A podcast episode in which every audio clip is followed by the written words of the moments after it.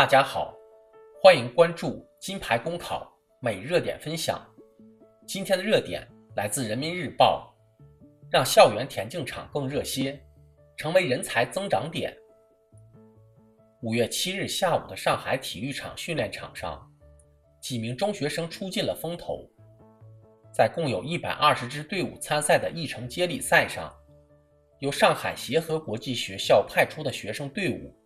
从众多的民间高手中脱颖而出，跻身前三名。在五月十三日晚的国际田联钻石联赛上海站开始前，他们将同其他九支晋级决赛的队伍一起，在八万人体育场内奉献一场精彩的电场赛。这支由外籍孩子组成的学生军，对各种田径比赛应该不会感到陌生。在欧美不少国家。学校操场均因种类繁多的各项田径赛事而热闹非凡。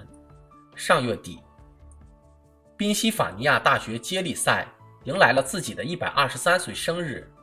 与此同时，德雷克大学田径接力赛也在爱荷华州进行。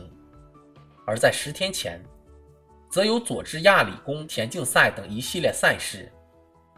美国高校的田径赛，除在校学生外，也会吸引各路高手参加。中国田径队便曾多次走进美国校园参赛。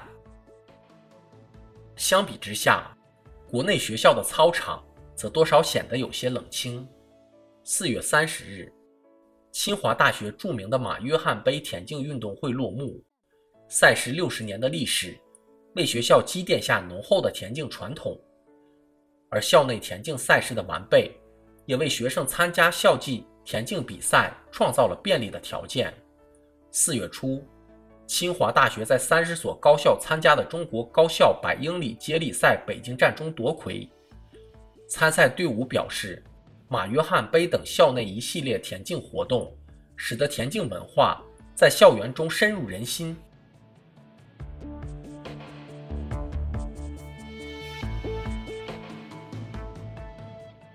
但在目前。能够与马约翰杯相提并论的高校比赛并不多。实际上，高校的田径赛事大有潜力可挖。当前，在不少项目的爱好者苦寻场地的同时，一块标准的田径场已是学校体育的标配。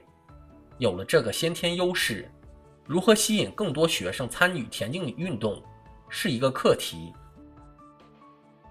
近两年。激发校园田径的努力也在不断尝试，接力、跳远等项目的全国赛事纷纷在清华、人大等高校进行，为学生提供了近距离接触顶尖田径选手的机会。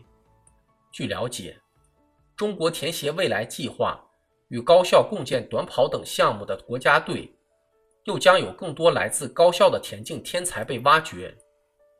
校园成为田径人才的另一增长点，需要顶层设计和不懈探索。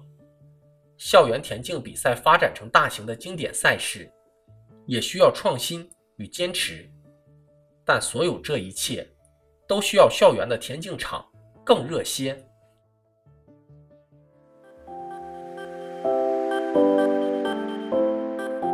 朋友们，金牌公考新版公众号已经上线了。新版公众号将聚集更多在职公务员，提供更多高效优质的备考内容。如果你想收看我们每日热点分享的文字版，每天接收更多优质的备考心得推送，就请搜索微信公众号“金牌公考”，关注我们吧。